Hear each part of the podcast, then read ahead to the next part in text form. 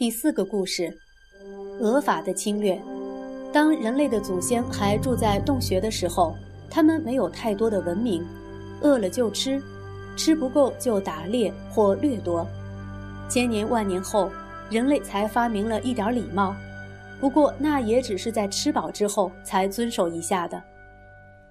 历史的时钟走进了十九世纪，许多新的发明陆续出现。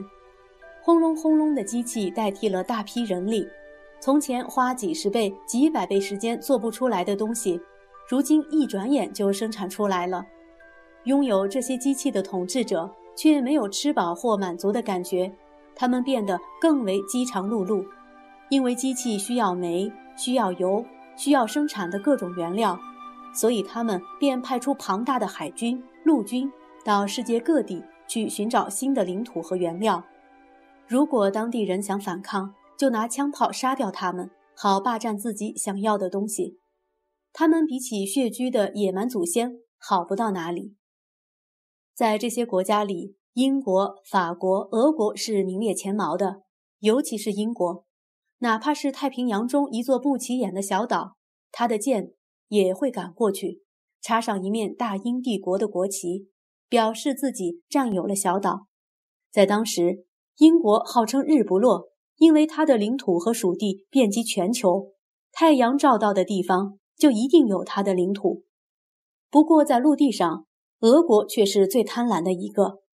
俄国在中国的东北方获得大片领土后，又开始盯着中国西北方的新疆。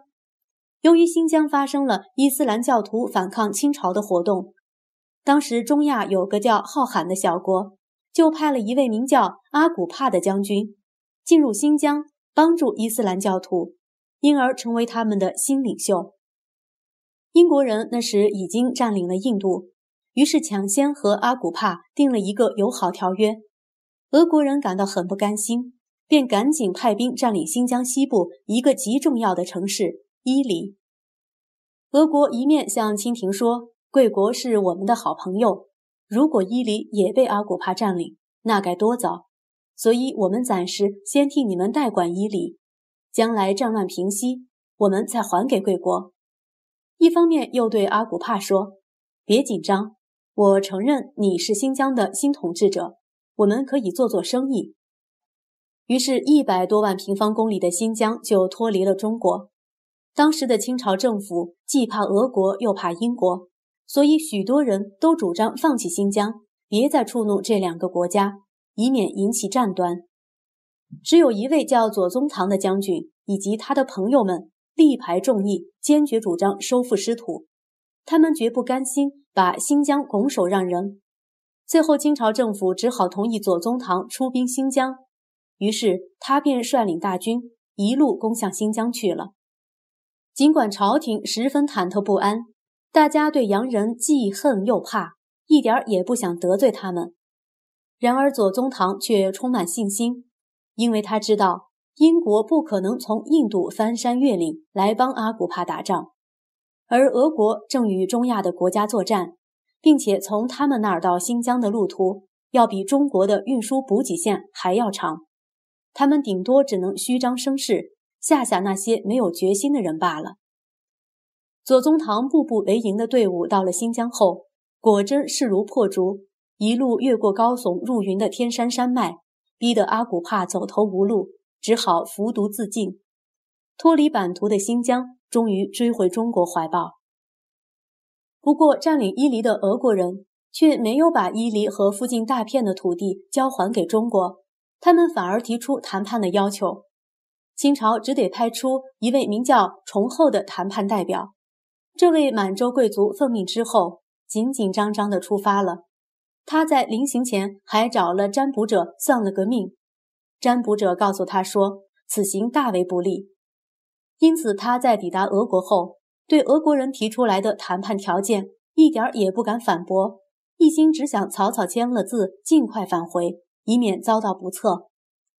不料这份条约太过岂有此理，连清廷也觉得愤愤不平。所以便下令将崇厚处死，以惩罚他的愚蠢和怯懦。崇厚果然遭到大为不利的命运。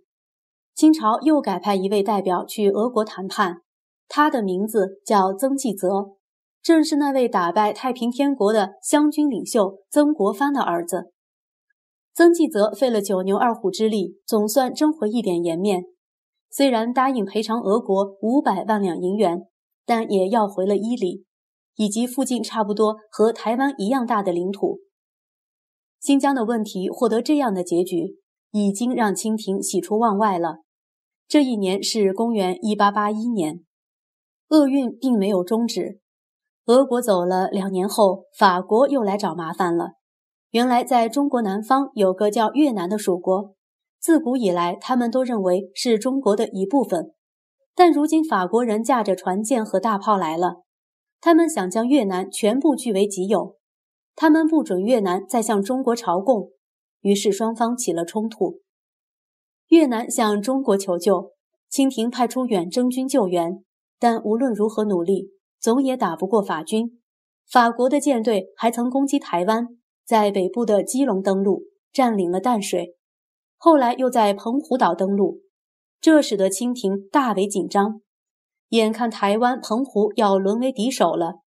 幸好这时候法国舰队司令在战事中被击毙，才不得不撤退了。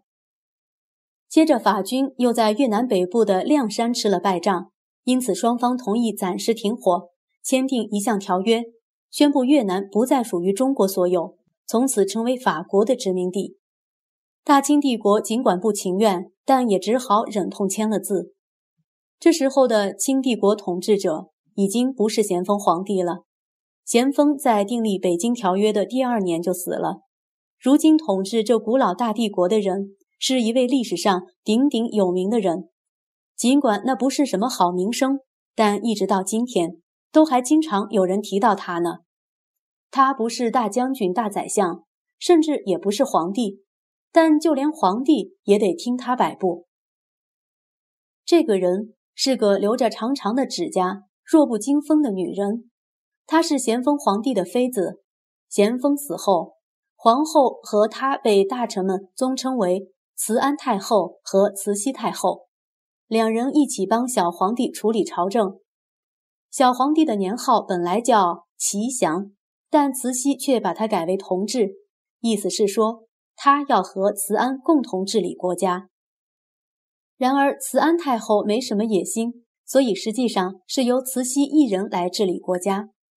慈禧太后把所有可能妨碍她的大臣，不是找个理由杀掉，就是将他们赶到遥远的地方去。